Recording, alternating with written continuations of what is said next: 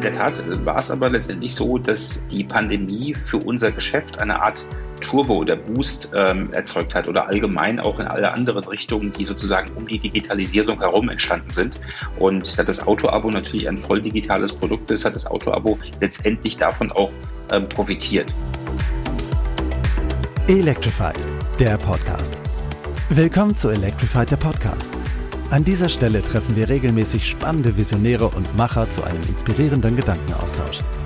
Wir sprechen über Themen, die uns bewegen, über Nachhaltigkeit, Digitalisierung und Mobilität. Und das immer vor dem Hintergrund des Wunsches nach Veränderung. Dies ist der Podcast von Electrified, dem Magazin für Mobilität, Nachhaltigkeit und Digitales. Schön, dass Sie dabei sind. Unser aktueller Podcast wird Ihnen präsentiert von der NOW GmbH der Nationalen Organisation für Wasserstoff- und Brennstoffzellentechnologie. NOW fördert die Mobilität von morgen. Auf der Schiene, auf der Straße, dem Wasser und der Luft. Regional, bundesweit und international. Erfahren Sie mehr zu den Förderprogrammen für morgen unter now-gmbh.de.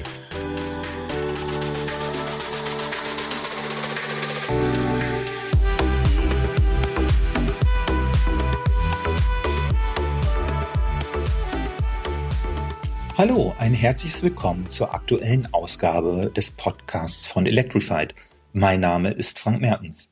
Ich freue mich, dass wir heute Alexander Kaiser zu Gast haben. Er ist zusammen mit Gerd Schaub einer der Chefs der Fleetpool-Gruppe in Köln. Herr Kaiser, ich freue mich, dass Sie sich die Zeit für unser heutiges Gespräch genommen haben. Ein herzliches Willkommen.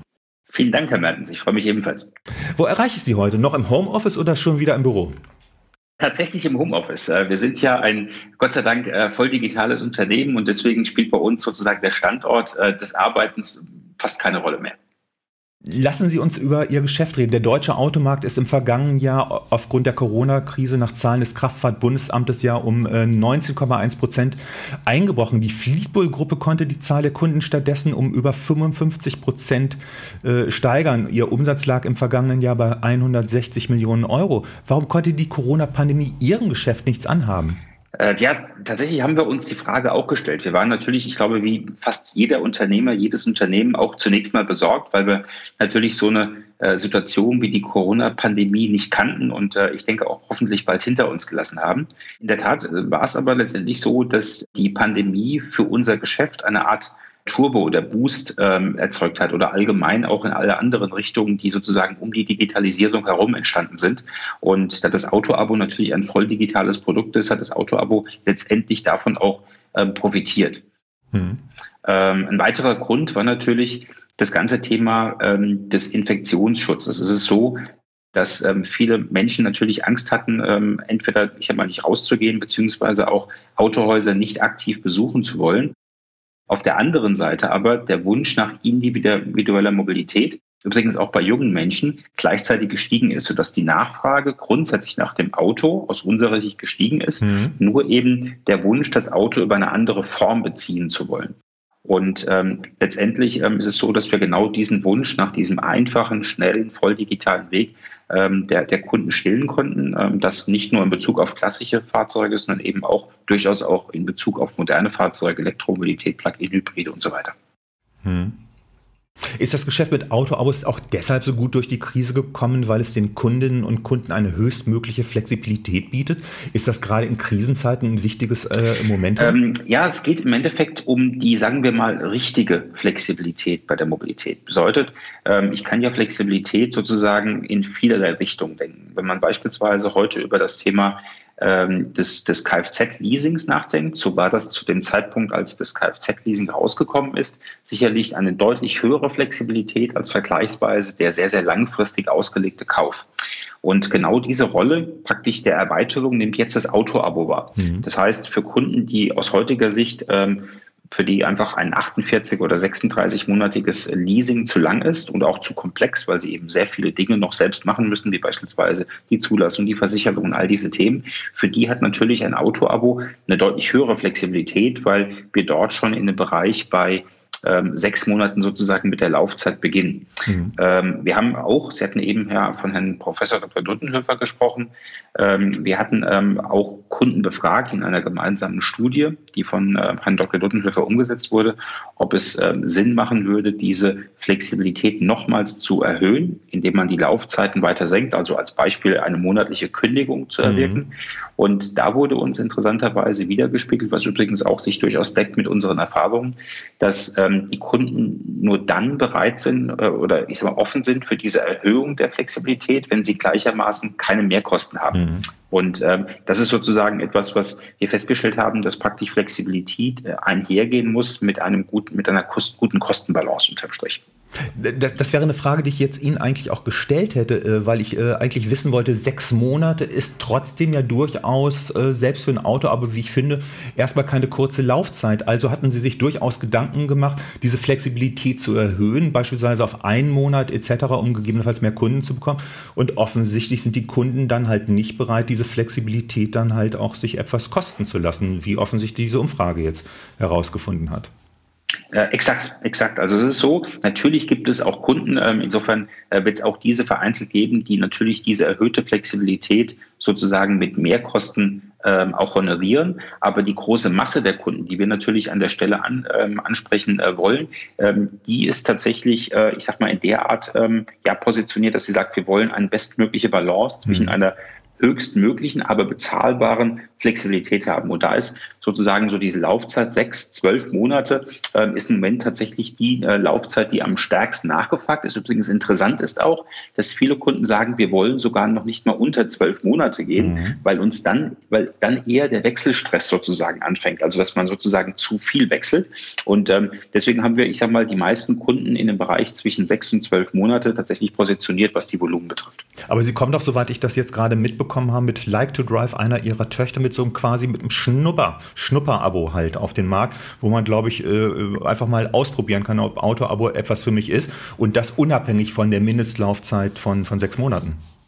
Exakt. Wir haben auch ein Sonderprodukt ähm, gebaut, äh, weil wir natürlich als, ähm, als, ich sag mal, marktführendes Unternehmen in dem Bereich einfach auch einfach verschiedene Tests sozusagen fahren. Wie reagieren Kunden sozusagen auf verschiedene Angebote? Und ähm, da geht es uns hauptsächlich darum, ähm, Neukunden einmal zu zeigen, wie einfach und simpel das Auto-Abo-Produkt ist. Und wir haben tatsächlich festgestellt, dass die Kunden dann dieses Schnuppe-Auto-Abo auch durchaus, äh, wenn sie festgestellt haben, dass es genau das richtige Produkt ist, auch sehr, sehr gerne ähm, eben entsprechend dann auf eine längere Laufzeit sozusagen verlängern. Das heißt, was wir den Kunden an der Stelle über so ein Probeabo äh, sozusagen mitgeben, ist erstmal die Gewähr, dass man theoretisch, man möchte, sehr schnell rauskommt. Ähm, faktisch die meisten Kunden aber doch durchaus länger, nämlich diese sechs Monate dann letztendlich in diesem Auto-Abo entsprechend drin bleiben, weil sie merken, dass sie, dass es eigentlich genau das richtige Produkt für sie ist. Übrigens an der Stelle auch ganz wichtig zu erwähnen, ähm, gerade so im Automobilherstellerbereich, ähm, ist es oftmals so, dass man der Meinung ist, dass das Abo ein reines Testprodukt ist. Mhm. Ähm, wir haben tatsächlich eher die gegenteilige Erfahrung gemacht, nämlich dass Kunden tatsächlich das sozusagen als sehr langfristige Lösung ähm, für sich finden. Nicht unbedingt, indem sie ein Auto über 24 oder 36 Monate komplett durchnutzen, sondern indem sie immer wieder nach sechs Monaten die Möglichkeit haben, eben ein anderes Auto, das gleiche Auto, eine andere Fahrzeugkategorie, eine andere Motorisierung zu nutzen und das sozusagen Ausdruck dieser Flexibilität ist. Hm. Ich hatte eingangs ja von einem Gesamtmarkt von 42.000 Autoabos nach den Zahlen von Herrn Dudenhöfer äh, gesprochen. Wie viele Autoabos konnte Fleetpool denn im vergangenen Jahr absetzen?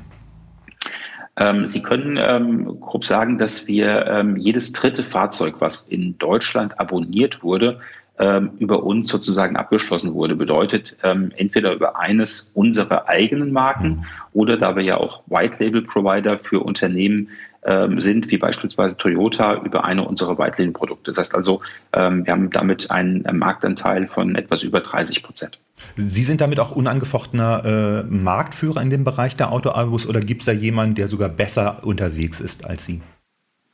Ähm, wenn man jetzt, ich sag mal, laut den, den Stimmen sozusagen der, der Experten geht, äh, dann äh, werden wir äh, oftmals als der Marktführer bezeichnet, was wir natürlich gerne entgegennehmen. Hm. Ähm, unterm Strich geht es aber natürlich für uns nicht darum, äh, ob wir, ich sag mal, per se Nummer eins, Nummer zwei, Nummer drei sind, sondern darum, dass wir letztendlich das beste Produkt, ähm, das, das, das, den besten Mehrwert sozusagen für unseren Kunden bieten. Und wenn wir das bieten können und äh, möglichst vielen Kunden sozusagen den Zugang äh, erreichen, ist sozusagen dann das Ergebnis davon, dass wir eben sehr gut positioniert sind. Und das ist sozusagen unser Ziel, jeden Tag äh, das Kundenerlebnis zu verbessern. Und ich glaube, da sind wir auf einem ganz guten Wege. Sie sprechen die Kunden an. Wie äh, sieht denn Ihr Kunde aus? Ist es überwiegend der Privatkunde oder der Gewerbekunde oder ist es so eine Pari-Pari-Situation äh, bei Ihrer äh, Kundschaft? Ähm, das ist ähm, tatsächlich ähm, äh, pari pari. Also wir haben das Unternehmen von Anfang an so aufgestellt, dass wir eben nicht nur wie die meisten anderen äh, Auto-Abo-Provider den, den reinen Privatkunden in, mit einer offenen Marke sozusagen ansprechen, sondern ähm, wir haben ähm, ganz bewusst auch einen geschlossenen B2B, B2B2C-Bereich mit unserer Marke EasyCars äh, aufgebaut, wo wir eben speziell für Unternehmen, für den Benefit-Bereich, für den digitalen Mobilitätsbudgetbereich ein eigenes Produkt, ein eigenständiges Produkt haben und damit ähm, natürlich ähm, sowohl aus der Kunden, aber auch aus unserer, aus der Zuliefererperspektive, was die Automobilhersteller betrifft, ähm, sehr breit aufgestellt sind und damit die größten Mehrwerte für beide Seiten bieten können. Kann man sagen, äh, äh, ob es eine Unterscheidung zwischen Städtern und, und Leuten auf dem Land gibt, die sich für ein Autoabo äh, entscheiden? Häufig sagt man ja gerade, in der Stadt ist das Auto halt oder verliert das Auto an Attraktivität. Stellen Sie das äh, auch fest bei der Nachfrage äh, Ihrer Kundschaft? Ähm, ich glaube, da muss man sehr, sehr stark differenzieren. Ich glaube, dass, ähm, ähm ich sag mal, jetzt gerade in der, in der Pandemiezeit, ähm, fast egal, ob aus der ländlichen Perspektive oder aus dem, aus dem urbanen Umfeld, dass ähm, die Zielgruppen allgemein übrigens durch alle ähm, Altersbereiche hinweg, auch gerade die Jungen, ähm, das Auto wieder viel, viel stärker als äh, sozusagen sicheren ähm, Mobilitätsraum wahrnehmen. Und ähm, dass äh, dieser Effekt, ähm, dass man eben durchaus ein Auto persönlich nutzen kann, dass man es aber nicht unbedingt besitzen muss, einhergehen mit allen Nachteilen, wie beispielsweise Restwertrisiken etc. Mhm. Das ist, glaube ich, etwas, was im Moment gerade ganz, ganz viele ähm, Kunden positiv wahrnehmen. Ähm, zu Ihrer Frage speziell, was sozusagen die Nachfrage als solche betrifft, ist es so, dass wir jetzt nicht unbedingt sagen, im urbanen Bereich werden jetzt nur kleine Elektrofahrzeuge äh, genutzt und im, im ländlichen Bereich äh, nur große Diesel.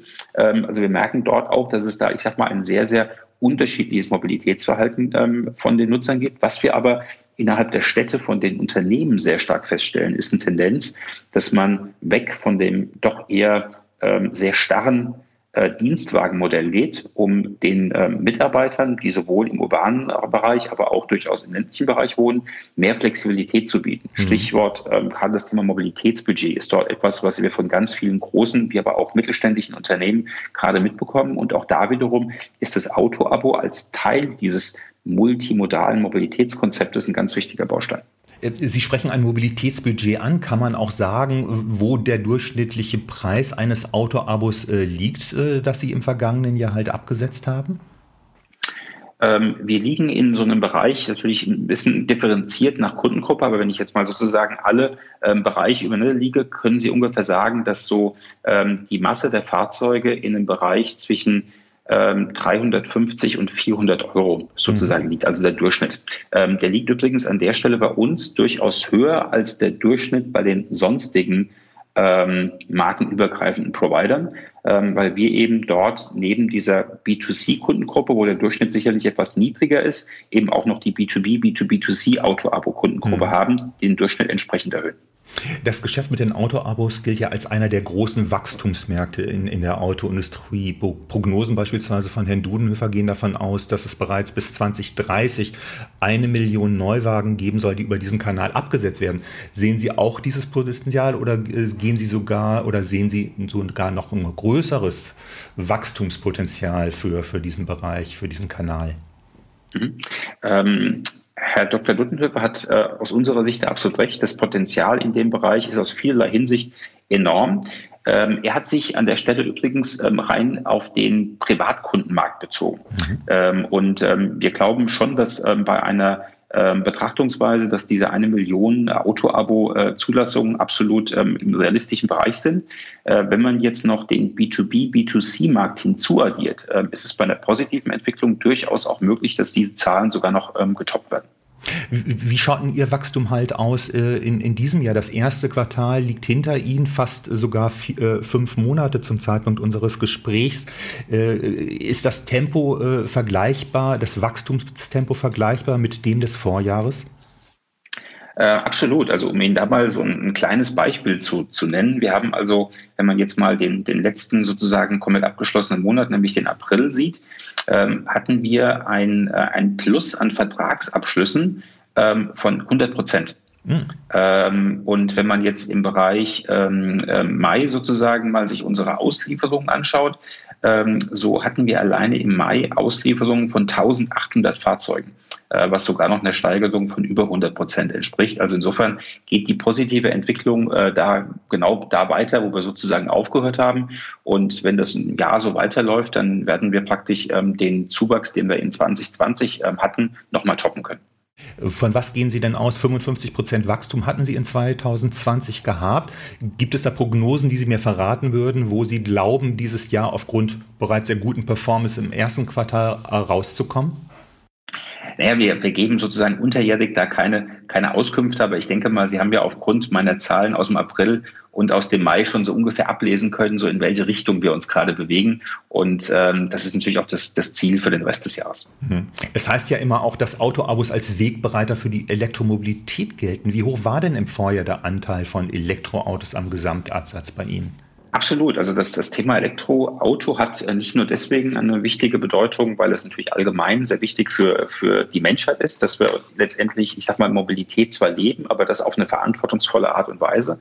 Und gerade das, äh, das ähm, Auto-Abo hat dadurch, dass man eben diesen, diesen risikolosen, flexiblen, kurzweiligen Charakter hat, natürlich eine ganz enorme Wichtigkeit um diesen Wechsel äh, nicht nur im Bereich der, der Mobilität, sondern auch der Energiewende letztendlich ähm, voranschreiten zu lassen.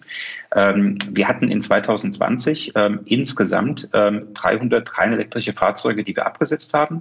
Ähm, und ähm, in 2021 ist es so, dass wir insgesamt mit einem ähm, Anteil bei den rein elektrischen ähm, Fahrzeugen von ähm, knapp 2000 Fahrzeugen planen. Ähm, das bedeutet unterm Strich, ähm, dass wir von einem Anteil von knapp 12 Prozent an elektrifizierten Fahrzeugen aus 2020, was auch schon ein recht hoher Wert war. An der Stelle übrigens von der Definition elektrifiziert bedeutet bei uns sowohl BEVs, also rein elektrische, als auch Plug-in-Hybride. Wollen wir also in ein Fenster von 25 bis 30 Prozent in 2021 sozusagen reingehen. Also auch da wiederum ein extremer Anstieg. Und hier auch ein höherer Anteil von reinen äh, Elektroautos, also von BEVs im Gegensatz zu Plug-in-Hybriden, oder wird es da halt so eine Gleichverteilung geben? Äh, wie sehen da Ihre Prognosen aus? Also ähm, wir haben jetzt schon mal ein ambitioniertes Ziel, in dem reinen BEF-Bereich sozusagen auf 2000 Einheiten Minimum zu wachsen. Das wäre dann sozusagen gegenüber den 300 Einheiten ähm, in 2020 eine Vervielfachung der, der Volumen in dem Bereich. Und den Rest sozusagen als Gap bis zu 25 Prozent, den sehen wir äh, dann im Bereich der äh, Plug-in-Hybride. Also Plug-in-Hybride und Hybride muss man korrekterweise sagen.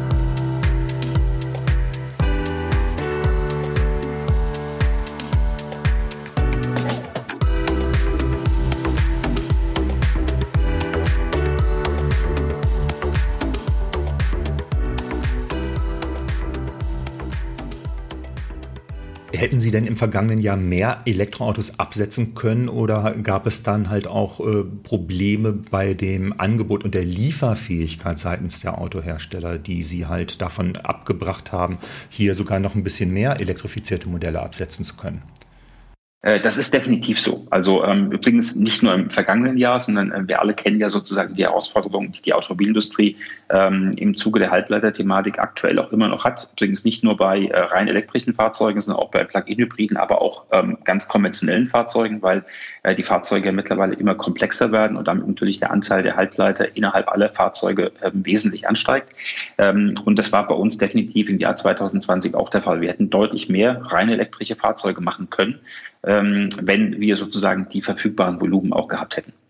Ihre Tochterfirma Like to Drive hat unlängst zusammen mit Shibo zwei E-Autos angeboten. Den Fiat 500e für monatlich 289 Euro, glaube ich, und das Tesla Model 3 für 777 Euro. Wie viele Autos äh, stehen denn für diesen Absatzkanal äh, zur Verfügung? Äh, verraten Sie mir das? Ähm, ausreichend viele. Äh, wir, haben, äh, wir haben Stillschweigen äh, vereinbart mit Chibo. Was ich Ihnen aber sagen kann, ist, dass sowohl Chibo als auch wir mit der Aktion sehr zufrieden sind. Ähm, nicht nur bezogen auf die Quantität, sondern auch die Qualität. Ähm, was ähm, sowohl das Ziel von Chibo als auch uns ist. Ähm, und deswegen sind wir auch als Partner zusammengekommen, ist tatsächlich die gemeinsame Vision. Und zwar Vision nicht nur bezogen auf das Thema Mobilität oder speziell in dem Bereich Auto, sondern auch das Thema der langfristigen Vision, was die Nachhaltigkeitsthemen betrifft. Wenn Sie äh, sich mit Chibo beschäftigen, was wir durchaus im Vorfeld der Aktion ähm, und der Partnerschaft gemacht haben, fällt Ihnen auf, dass Chibo sehr, sehr konsequent diesen Weg der Nachhaltigkeit bei allen Partnerschaften, bei allen Produkten geht. Das hat uns als, als äh, Unternehmen, die eben auch einen, ähm, einen nachhaltigen Ansatz ähm, vertreten, ähm, einfach dazu bewogen, diese Partnerschaft ähm, mit Chibo gemeinsam einzugehen. Und ähm, was wir in Zukunft machen, ist eben uns auch, wenn es zu weiteren, ähm, weiteren Aktionen kommt, uns ganz klar auszurichten äh, in Richtung der ähm, elektrifizierten Fahrzeuge und auch in Themen, die um das Thema der elektrifizierten Fahrzeuge eine Rolle spielen. Was meinen, und, Sie, da, ähm, ja, was meinen Sie damit, äh, Thema um die elektrifizierten Fahrzeuge, um Lademöglichkeiten? Wir haben ja auch E-Bikes, äh, die momentan einen enormen Boom erlebt haben im vergangenen Jahr, äh, äh in, enorme hohe zweistellige Wachstumsraten etc. In welche Bereiche denken Sie da gegebenenfalls perspektivisch noch hineingehen zu wollen? Also wenn wir jetzt über das Thema der Kooperation mit, äh, mit Chibo sprechen, dann äh, liegen natürlich durchaus äh, Dinge wie, äh, wie saubere Energie, die man sozusagen in diese Fahrzeuge entsprechend belädt, ähm, liegt natürlich durchaus, äh, ich sag mal, auf der Hand. Und äh, das sind Dinge, die wir ähm, nicht nur innerhalb der Partnerschaft von, von Chibo durchaus äh, sehen, sondern die wir allgemein bei unseren äh, Mobilitätsprodukten sehen. Da ist natürlich auf der einen Seite das Thema ähm, der sauberen Energie, wo wir übrigens ja auch schon die, die sehr gute und enge und äh, partnerschaftliche Kooperation mit dem Unternehmen Sonnen haben ähm, im Bereich der Marke Sonnendrive. Dazu geht es aber auch in Richtung der multimodalen Mobilität. Ich hatte es eben schon mal erwähnt, dass das für uns aus unserer Sicht wirklich eine, ähm, eine, eine absolute Herzensangelegenheit, eine wichtige Thematik ist, eben durchaus unsere äh, Kunden Möglichkeiten zu bieten, nicht nur im Bereich Mobilität auf das Auto zurückzugreifen, sondern eben durchaus auch auf ein synchronisiertes Produkt, zum Beispiel das Thema E-Bike. Auch an der Stelle übrigens etwas ganz Neues, was wir erst vor wenigen Tagen gelauncht haben. Wir haben unter unserer ähm, B2B, B2B2C-Marke EasyCars äh, neben dem reinen Auto-Abo-Produkt auch das E-Bike-Produkt gelauncht. Äh, sprich, ähm, wir haben also unter der Marke Easy Bikes jetzt speziell für diesen Nutzer eine Möglichkeit geschaffen, ähm, ein E-Bike praktisch nahtlos mit einem E-Auto sozusagen zu kombinieren. Also ähm, so ein Stück weit ähm, im Sommer eben keine zwei Autos unbedingt äh, zu benötigen, sondern möglicherweise ein E-Fahrzeug, was für die ganze Familie eben auch dient zum Einkaufen. Und ähm, das wiederum zu kombinieren über die Sommermonate mit einem E-Bike-Abo und im Winter dann zu sagen, ich möchte vielleicht kein E-Bike nutzen, sondern nehme dann wieder ein zweites kleines E-Fahrzeug dazu. Diese Dinge sind heutzutage möglich und da unterscheiden wir uns auch sehr konsequent von den anderen Anbietern in diesem, diesem Feld. Sie haben es eben erwähnt, sehr starkes Wachstum ergibt, die aber eher diesen langfristigen Charakter haben. Also ein, ein E-Bike im im Gehaltsumwandlungsmodell sozusagen über zwei oder drei Jahre entsprechend zu leasen. Ähm, und bei uns ist es eben möglich, ähm, dieses Abo schon ab drei Monate abzuschließen. Können Sie was zur Kostenstruktur sagen? Was, was mich das so, klar, es ist immer modellabhängig wie bei den Autos, aber gibt es da so, so einen Mittelwert, den man, den man nennen kann, wie teuer das äh, sein wird, bei Ihnen so ein E-Bike äh, zu bestellen oder in, in, über das Abo-Modell ein E-Bike bei Ihnen zu ordern?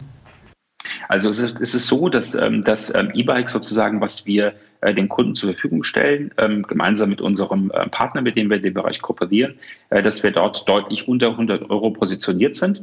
Ähm, also steht sozusagen eine, eine 7 davor bei den Einstiegs-E-Bikes. Ähm, natürlich ist das nach oben entsprechend offen, weil wir natürlich auch ähm, High-End-Bikes entsprechend anbieten. Und bei dem Produkt an sich wird immer eine komplette Versicherung, so kennt man das bei uns aus dem E-Auto-Bereich, komplett integriert sein. Es wird schon ein komplettes, sehr hochwertiges, sicheres äh, Schloss integriert sein.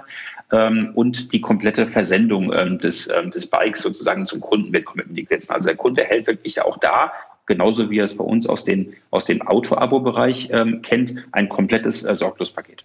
Können Sie sagen, mit wem, äh, mit welchem Partner Sie da zusammenarbeiten oder ist das auch ein Geschäftsgeheimnis? Äh, nein, ähm, ganz im Gegenteil. Wir sind auch in, in, dieser Richtung sind wir sehr offen, weil wir, wenn wir gute Partnerschaften haben, die auch ganz offen an unsere Kunden entsprechend mhm. kommunizieren. Ähm, wir arbeiten dort mit dem Unternehmen Rebike und innerhalb von Rebike mit äh, der, der Marke E-Bike Abo äh, zusammen. E-Bike Abo hat sozusagen eine öffentliche ähm, Bike-Plattform und äh, wir sind als Kooperationspartner praktisch für den gesamten geschlossenen B2B, B2B2C-Bereich entsprechend zuständig. Hm. Sie haben EasyCars gerade auch angesprochen und EasyCars, äh, auch eine weitere Tochter von Ihnen, kooperiert ja seit Anfang Mai auch mit der Telekom, deren Mitarbeiterinnen und Mitarbeiter, äh, äh Mitarbeiter Sie mit E-Autos äh, äh, oder E-Auto-Abos ausstatten wollen. Gehört die Telekom damit zu einem Ihrer größten Kunden? Ähm, ja, absolut. Also ähm, einerseits hat mich persönlich extrem gefreut, weil ich ähm, privat auch äh, absoluter ähm, Telekom-Fan bin in vielerlei Hinsicht. das müssen Sie jetzt sagen. Ich glaube, dass, äh, nee, das sage ich deswegen, weil ich tatsächlich glaube. Ich habe sogar äh, mittlerweile, weil ich, ähm, ich sag mal, ich finde immer Marken gut, die ein gutes Produkt haben, äh, die aber auch ähm, die Marke drumherum sexy machen. Genau das ist auch unser Ansatz, dass wir unsere Marken eben inhaltlich äh, stärken, aber letztendlich auch die Marke an sich einfach eine Strahlwirkung hat. Und ich glaube, ähm, dass da die ähm, Telekom ähm, wenn man so will, so ein Stück weit, äh, ich sag mal, dieses verstaubte Image schon seit Jahren extrem abgelegt hat, dort sehr, sehr modern wirkt und ähm, auch gerade ähm, gewisse Signale in Richtung der Gesellschaft, aber auch in Richtung der Mitarbeiter hin zu einem ähm, nachhaltigen Verhalten setzt. Und ähm, zu diesem Thema nachhaltiges Verhalten pusht natürlich die Telekom auch dort das Thema E-Mobilität und ähm, gehört, äh, ich sage mal natürlich auch, was die, äh, was die Mitarbeiterzahl betrifft, mit ähm, etwas mehr wie 90.000 Mitarbeitern zu unseren größten Kunden. Ähm, das Schöne ist, dass wir im EasyCast-Bereich aber wirklich sehr, sehr breit aufgestellt sind. Das heißt, wir haben über Kooperationen mit Großbanken wie beispielsweise die UniCredit, ähm, über Kooperationen mit, mit großen äh, Tech-Konzernen wie beispielsweise Dell, ähm, bis hin zu den großen Kooperationen im Automobilherstellerbereich, was beispielsweise Unternehmen wie, ähm, wie zum Beispiel ZF, ähm, wie die Continental-Gruppe betrifft, sind wir wirklich in allen möglichen Branchen sozusagen vertreten, weil wir eben den Vorteil im EasyCars-Bereich bieten, dass wir äh, dem Unternehmen mehr oder weniger kostenlos ein hochspannendes Benefits-Modell damals sozusagen oder bis vor wenigen äh, Tagen noch ein reines Automodell, mittlerweile ein multimodales Modell in Verbindung mit äh, den, E-Bike-Abos bieten können und das natürlich gerade im Benefits-Bereich einfach immer sehr, sehr stark nachgefragte Produkte sind. Welche, welche Rolle spielt bei Ihnen eigentlich im, im Auto-Abo-Bereich äh, die Kaufprämie? Hat die dazu geführt, die Erhöhung der Kaufprämie, dass Sie auch eine erhöhte Nachfrage festgestellt haben oder ist das bei Ihnen gar nicht so deutlich spürbar gewesen? Ähm, ich persönlich bin nicht unbedingt ein riesengroßer Fan der Kaufprämie.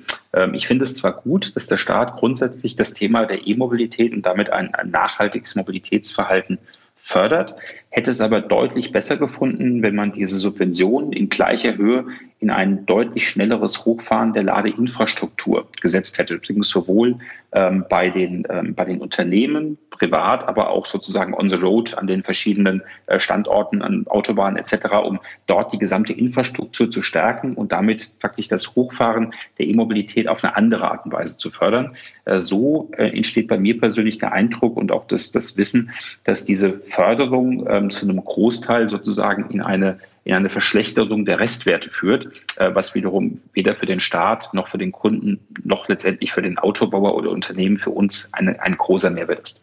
Gerade in den letzten Wochen hören wir immer, dass gerade die Ladeinfrastruktur halt noch deutlich verbesserungswürdig ist. Momentan, wenn man sich das Ladesäulenregister anschaut vom BDEW, dann haben wir in etwa rund 40.000, etwas mehr als 40.000 öffentliche Ladepunkte in Deutschland. Gemessen an dem, was wir an Fahrzeugbestand bei elektrifizierten Fahrzeugen haben, ist das doch gar nicht so schlecht oder sehen Sie da halt auch einen, einen deutlichen Nachholbedarf bei der Ladeinfrastruktur, weil Sie gerade dies auch ansprechen, dass das Geld der Kaufprämie viel mehr in die, in die Ladeinfrastruktur hätte fließen sollen? Na, ich glaube, ähm, dass ähm, das Thema, ich sag mal, der, der grundsätzlichen Verteilung ähm, der, der Ladeinfrastruktur ein sehr starkes kopfgetriebenes Thema bei den Kunden ist. Ähm, ich fahre aktuell ähm, auch ein Elektrofahrzeug, äh, werde wahrscheinlich auch nicht mehr zu einem konventionellen Fahrzeug wechseln. Und Sie müssen einfach sich so etwas umstellen, was Ihr sozusagen Tank- beziehungsweise eben dann Ladeverhalten betrifft. Ähm, ich persönlich habe diesen Vorteil, ich habe eine Wallbox unten in, bei, uns in der Garage und muss dementsprechend so gut wie überhaupt nicht mehr, wenn ich sozusagen unterwegs bin, irgendwo flexibel sozusagen laden. Diese Möglichkeit hat aber nicht unbedingt jeder Nutzer, der beispielsweise in der Stadt unterwegs ist, da ist wiederum auch die Art und Weise, wie man lädt, eine ganz andere. Man lädt in der Regel dann nicht unbedingt über Nacht, sondern man braucht eben mehr äh, Powercharger an der Stelle, die ja langsam auch entsprechend aufgerüstet werden. Ein Unternehmen, mit dem wir dort äh, sehr, sehr eng äh, zusammenarbeiten, ist das Unternehmen Shell, die ja sehr, sehr viele Millionen in die Hand nehmen, um praktisch die Ladeinfrastruktur, gerade was die Schnelllademöglichkeiten betrifft, deutlich entsprechend zu pushen. Und ich glaube persönlich, dass diese Vernetzung ähm, und äh, der Steigerung der Anzahl der Ladepunkte äh, einen ganz wichtigen Beitrag leisten wird, um das Thema der E-Mobilität noch bei weiteren Kunden hochzufahren, die im Moment noch etwas Ängste haben, was sozusagen das Liegenbleiben mit dem leeren Akku betrifft. Aber da kann ich auch an der Stelle ähm, jeden Nutzer auch jetzt hier gerne im Podcast erleichtern. Mittlerweile ist jedes Fahrzeug, ähm, angefangen natürlich von dem Pionier in diesem Bereich von Tesla, aber auch alle anderen Produkte aus Deutschland, aus dem europäischen Ausland, sind wirklich mittlerweile so stark vernetzt, was die Kombination aus Ladentechnologie, ähm, Stand des Akkus und den Navigationssystemen betrifft, dass man dort wirklich ähm, sehr, sehr gut aufgestellt ist. Und wenn jetzt im Zuge der nächsten Monate und Jahre die Ladeinfrastruktur nicht nur in Deutschland, sondern Europa weiter wächst, braucht man auch überhaupt keine Angst zu haben, äh, in ganz Europa mit einem reinen Elektroauto unterwegs zu sein. Äh, wir machen das dieses Jahr auch zum allerersten Mal. Ich freue mich persönlich schon drauf, weil man auch beim Laden selbst, das stelle ich auch persönlich immer wieder fest, auch jede Menge hochinteressante Fachgespräche führen kann.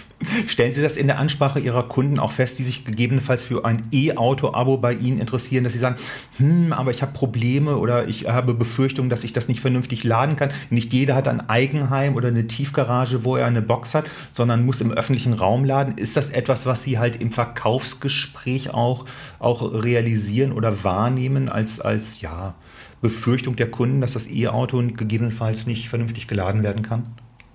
Äh, es ist tatsächlich etwas, womit sich im Moment viele ähm, Personen, viele Kunden von uns äh, sehr aktiv auseinandersetzen. Also viele haben schon einfach dieses, ähm, diesen Neugier am Elektrofahrzeug. Ähm, und ähm, es gibt aber wirklich auch noch einige, die einfach so ein paar Bedenken haben, was die Lademöglichkeiten betrifft. Und ähm, da ist eben gerade das Auto-Abo, da kommen wir sozusagen zum, zum Anfang Ihrer Frage oder an der ersten Frage zum Thema E-Auto-Abo. Da wirkt eben das Auto-Abo als solches deutlich befreiender. Äh, wir merken immer wieder, dass wenn wir Kunden diesmal dort Möglichkeiten aufzeigen, dass sie dann äh, als erste Variante eher einen Kurzläufer sozusagen wählen, also so eine, so eine Sechs-Monats-Variante. Macht übrigens an der Stelle auch viel mehr Sinn, als mal über eine Woche ein Elektroauto zu testen, weil über eine Woche kann ich die verschiedenen Situationen meines persönlichen Mobilitätsverhaltens, wenn überhaupt, dann nur sehr, sehr begrenzt nachempfinden. Wenn Sie aber über sechs Monate festgestellt haben, dass Sie mit dem Elektroauto gut fahren, dann werden Sie auch darüber hinaus mit allerhöchster Wahrscheinlichkeit auf einem Elektroauto bleiben. Übrigens zeigen das wiederum auch unsere Zahlen, weil äh, wir haben festgestellt, dass 80 Prozent der Nutzer, die bei uns ein Elektroauto zum allerersten Mal getestet haben, tatsächlich auch beim Elektroauto bleiben. Herr Kaiser, eine Frage, die ich fast vergessen hätte, auch wenn ich da ein bisschen springen muss. Können Sie sagen, wie viele elektrifizierte Modelle Sie in 2020 im Angebot hatten und wie viele äh, es in 2021 werden sollen? Kann man das äh, schon, schon sagen? Ja, kann man, kann man sagen. Also wir hatten in 2020 knapp fünf Modelle, die wir in dem Bereich, äh, speziell im BEF-Bereich, angeboten haben. Ähm, wir haben das Ganze jetzt gesteigert auf äh, zehn Modelle, die wir im Jahr 2021 Status Quo anbieten. Und unser Ziel ist es bis Ende des Jahres, was natürlich immer so ein bisschen abhängig ist, auch was die Lieferzeiten der Fahrzeuge betrifft, äh, um weitere fünf Fahrzeuge auf ähm, 15 Modelle sozusagen zu steigern. Können Sie mir auch sagen, in dem Zusammenhang, was äh, das beliebteste Modell ist? Ist es bereits äh, äh Volkswagen mit seiner ID-Familie oder gibt es da andere Hersteller, die da vom Absatz bei Ihnen vor, vor den Wolfsburgern liegen? Ähm, es ist tatsächlich so, dass wir im Moment, gerade was die Kleinfahrzeuge betrifft, im Moment von unseren Kunden durchaus eine starke Nachfrage haben. Also gerade die Kombination aus kleinem Fahrzeug mit äh, guter Reichweite und guter Ausstattung. Und im Moment liegt da tatsächlich bei uns der Fiat 500e, der sehr beliebt ist, übrigens, äh, ich sage mal, durch alle Altersgruppen und auch teilweise alle Zielgruppen, also sowohl im B2B als auch im B2B2C-Kontext durchaus vorn. Äh, wir glauben auch, dass wir dort bis Ende des Jahres noch einige Einheiten äh, absetzen werden. Ähm, und selbstverständlich werden jetzt, ich sage mal, weitere ähm, Fahrzeugbereiche, beispielsweise die kompakten SUVs, ähm, wo wir beispielsweise ähm, ähm, Fahrzeuge entsprechend anbieten oder aber auch eben, ich sag mal, Fahrzeuge im Bereich der Golfklasse. Ähm, die werden natürlich weiter auch jetzt in den nächsten Monaten an Fahrt gewinnen, gerade dann, wenn die Bandbreite an Fahrzeugen dort steigt. Ähm, wie Sie vielleicht wissen, sind wir ähm, unter anderem ähm, seitens Seat und Cupra einen der größten Abnehmer ähm, von, von Fahrzeugen. Und auch da warten wir natürlich sehr gespannt äh, im Zuge der nächsten Monate, äh, dass das erste Fahrzeug, was im rein elektrischen Bereich äh, sozusagen ähm, gestartet wird, nämlich der ähm, der Cupra Elborn, dass der natürlich entsprechend kommt. Ähm, wir ähm, starten sozusagen oder wir haben die, die Kooperation mit, äh, mit Tesla weiter ausgebaut, werden auch im Premium-Segment weitere Kooperationen starten. Ähm, apropos Premium-Segment, wir haben in dem Bereich hochspannende Angebote, ähm, was äh, die Marke Mercedes betrifft, gerade was den EQC und den EQA betrifft. Ähm, beides Modelle, wo wir merken, dass die Nachfrage auch ähm, kontinuierlich steigt. Also insofern sind wir wirklich dort gut aufgestellt und sind aber auch sozusagen immer offen für weitere Hersteller, um einfach das Angebot äh, aus der Kundensicht nochmal breiter aufzustellen. Wie sehen Sie das denn aus äh, Geschäftssicht, dass jetzt immer mehr äh, Anbieter das Autoabo für sich äh, entdecken? Bei äh, Volkswagen ist es jetzt so, dass auch der ID3 äh, natürlich über äh, das Autoabo angeboten wird. Andere Hersteller machen das, Sie sprechen Mercedes an oder haben Mercedes angesprochen, machen es auch. ist das eine, eine, Konkurrenz oder sehen Sie das eher, eher gelassen, weil das Klientel, was zu Ihnen kommt, ein anderes gegebenenfalls ein anderes Klientel ist, was beispielsweise zu, zu einem Daimler geht? Also ähm, wir sehen es grundsätzlich immer ganz gut, wenn ähm, die Hersteller einfach ihre eigenen Auto-Abos machen, weil das ja grundsätzlich schon mal auch ein Signal ist, dass das Auto-Abo als Produkt ähm, etwas ist, was aus der Kundenseite, auf der Kundenseite gewünscht wird. Und das haben, glaube ich, mittlerweile, äh, hat das jeder Hersteller für sich so ein Stück weit erkannt. Ähm, und ähm, wir ähm, sind natürlich, äh, ich sag mal, dort immer diejenigen, die sich die verschiedenen Auto-Abo-Angebote, ob jetzt von, von äh, markenunabhängigen Herstellern oder von OEMs sehr genau anschauen und schauen, was sozusagen für, für Ideen von den Herstellern dort sind. Ähm, grundsätzlich finden wir aber äh, es gut, dass jeder Hersteller dort in dem Bereich auch aktiv wird, ähm, weil wir schon der Meinung sind, dass sich in Zukunft Herstellerangebote neben markenunabhängigen Providern sozusagen den Markt entsprechend aufteilen werden. Und äh, da der Markt ohnehin entsprechend wächst und äh, wir offen gesagt jetzt auch nicht im Jahr 2030 ähm, mit einem äh, Marktanteil von 40 Prozent bei einer Million Kunden sozusagen kalkulieren, sondern da durchaus mit einem gesunden, aber auch sehr realistischen Wachstum unterwegs sind, sehen wir die Gesamtentwicklung der Ausbreitung des Autoabos äh, dort eher sehr positiv als angespannt. Ich möchte zu meiner letzten Frage kommen, Herr Kaiser. Äh, Lynk Co. setzt beispielsweise auf das Modell des Sharings, dass man sich äh, ein Auto auch mit anderen teilen kann.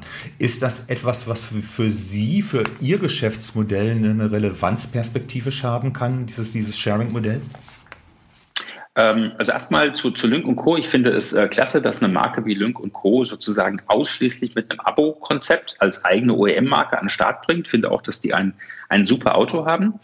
Ähm, was dieses Sharing-System betrifft, ähm, ist es so, dass ähm, ja immer mehr Hersteller, beispielsweise hat das, ähm, hat das jetzt äh, Mercedes mit äh, dem EQA ja sozusagen vorgemacht, schon ein Sharing-System sozusagen mit an Bord haben und äh, sozusagen da jeder einzelne Nutzer sein eigenes, seine eigene ähm, Sharing-Welt äh, sozusagen aufbauen kann.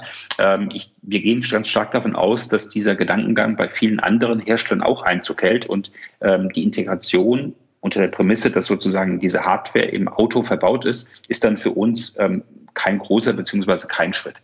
Ähm, wir gehen allerdings davon aus, dass ähm, dieses, dieses Sharing sozusagen von Autos ähm, eher in Bezug auf, sagen wir mal, junge Zielgruppen, die sozusagen das Auto unter sich aufteilen wollen, ähm, ein, ein, ein Weg sein wird, den man, den man in, in Teilbereichen durchaus gehen kann und den wir auch, ich sag mal, mit dieser Hardware äh, der Hersteller umsetzen können. Glauben aber nicht, dass das in relativ kurzer Zeit eine, eine riesengroße Gruppe an Nutzern sein wird, die sozusagen diesen Bereich nutzt. Wenn es der Fall ist, sind wir auf jeden Fall gewappnet und ähm, wir ähm, schauen uns natürlich auch sehr, sehr interessiert das gesamte Konstrukt bei Lync äh, und Co. an, gerade was das Thema auch der sehr kurzfristigen äh, Laufzeiten entsprechend betrifft, ähm, was natürlich immer ein Stück weit dann äh, die Herausforderung bei diesen kurzen Laufzeiten ist, ist, dass man das System natürlich auch sozusagen nicht nur aus der Kundensicht interessant macht, sondern auch aus der Anbietersicht äh, so, dass man äh, daraus entsprechende Margen generieren kann.